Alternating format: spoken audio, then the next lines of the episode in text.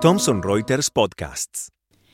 Estamos con el doctor Luis Daniel Crovi, doctor en Derecho, profesor regular de la Universidad de Buenos Aires y profesor de cátedra de la Universidad de San Andrés y secretario de redacción de Jurisprudencia Argentina. Muy buenos días, Daniel, muchas gracias por estar acá. Em, la primera pregunta que quisiera hacerte es respecto al régimen general de la persona jurídica. ¿Cuáles han sido los cambios relevantes que trajo el Código Civil y Comercial? Bueno, gracias por la invitación. Eh, yo suelo decir que el Código Civil y Comercial se ha mediatizado, se ha llegado a los medios por las reformas en el régimen de familia. Pero en realidad no es lo único que ha cambiado sustancialmente en el Código. En, en materia de personas jurídicas, el Código ha realizado una reforma muy importante. ¿Por qué digo esto? Eh, tenemos una teoría general de las personas jurídicas mucho más completa que la que tenía el Código Civil. Pensemos que el Código Civil solamente le dedicaba a las personas jurídicas unos muy poquititos artículos que iban del artículo 31 al 50. Hoy el Código Civil y Comercial regula en materia de personas jurídicas una teoría general que abarca los atributos de la persona jurídica, me refiero al nombre, al domicilio, al patrimonio, que regula también sobre los efectos de la personalidad, o sea, regulando sobre la duración de las personas jurídicas y el objeto de la persona jurídica. Regula también lo relativo al funcionamiento de las personas jurídicas, incorporando normas importantes relativas, por ejemplo, a las reuniones a distancia, a los obstáculos que pueden presentarse en el órgano de administración para tomar decisiones y cómo se remueven esos obstáculos. Y por último, también en materia de la teoría general, se generalizan algunas disposiciones de la Ley General de Sociedades o Ley de, Sociedades Comerciales, como la conocíamos antes, en relación a la prórroga y la reconducción para todas las personas jurídicas. Daniel, ¿qué puedes decirnos acerca de la teoría de la inoponibilidad? ¿Se ha generalizado? ¿Qué cambios hay ahí? Bueno, la teoría de la inoponibilidad había tenido una recepción muy importante por nuestros tribunales en función de la aplicación del artículo 54 de la ley 19.550. Prueba de ello es la profusa aplicación que había tenido esta teoría, sobre todo en sede laboral.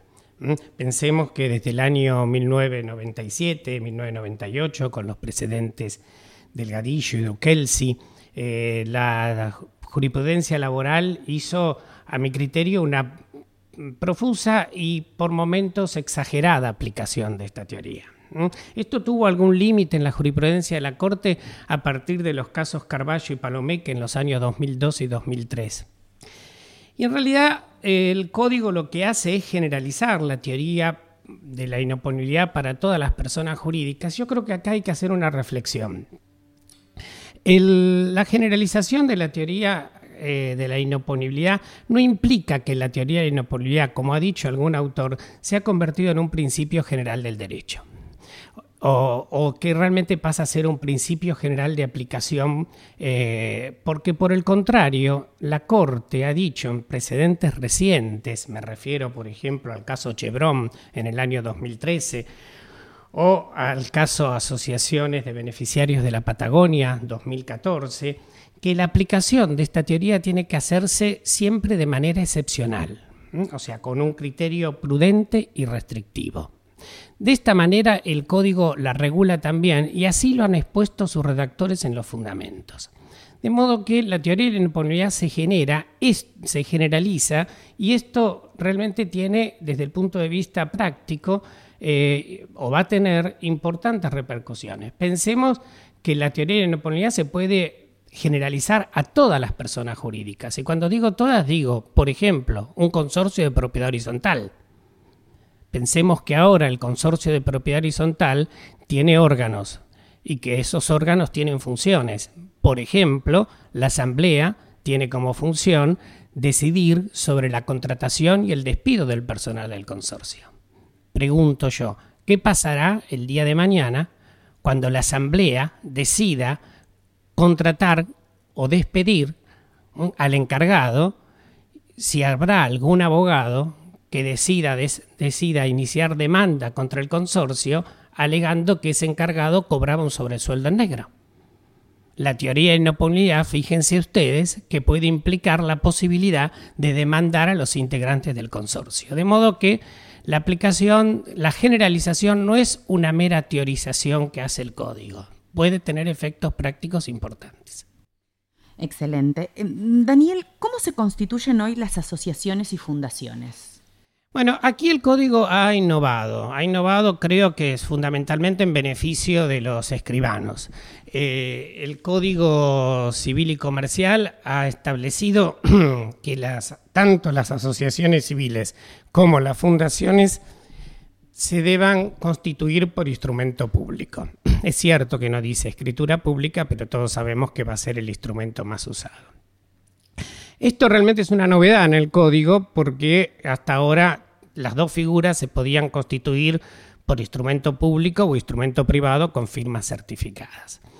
Eh, en materia de asociaciones no solamente se requiere la constitución por instrumento público y por supuesto en ambas figuras la autorización del Estado para funcionar, sino que en materia de asociaciones además el código hoy requiere que se registren, sin aclarar en qué registro deben hacerlo.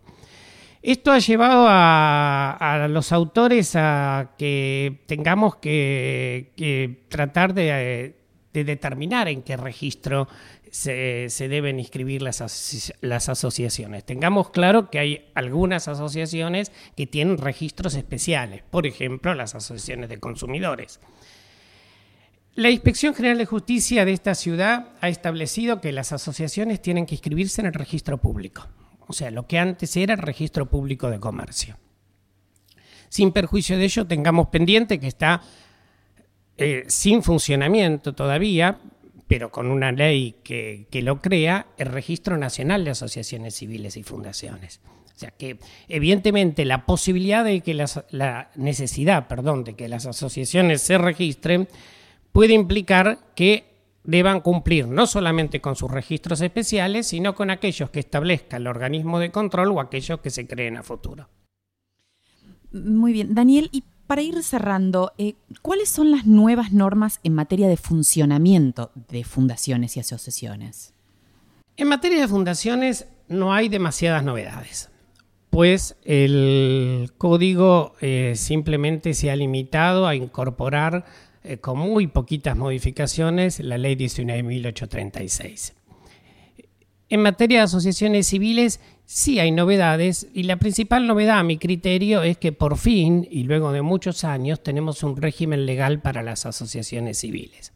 Digo esto porque nuestro legislador nacional se ha ocupado en los últimos años de las sociedades comerciales en varias oportunidades, pero las asociaciones civiles habían quedado como entidades de menor cuantía o de menor importancia para el legislador. Bueno, por fin hoy tenemos un régimen legal para estas entidades y desde el punto de vista de sus eh, regulaciones mínimas, el código ha establecido, por ejemplo, como aspectos de importancia, órganos mínimos para las asociaciones civiles.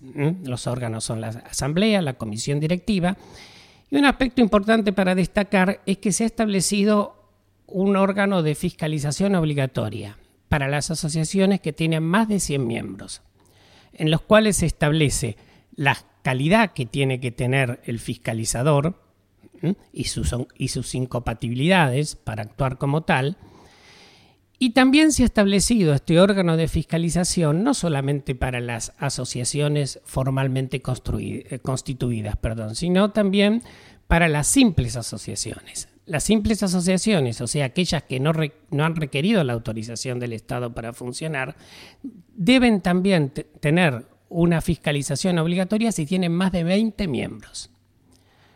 Esto nos lleva a pensar a muchos qué pasará con algunos centros de estudiantes en distintas partes del país si deberán cumplir con este requisito.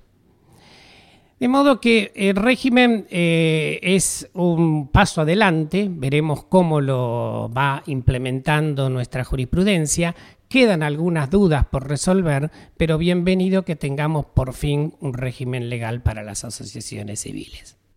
Clarísimas tus explicaciones y muchas gracias por, por contar con vos. Muchas gracias a ustedes.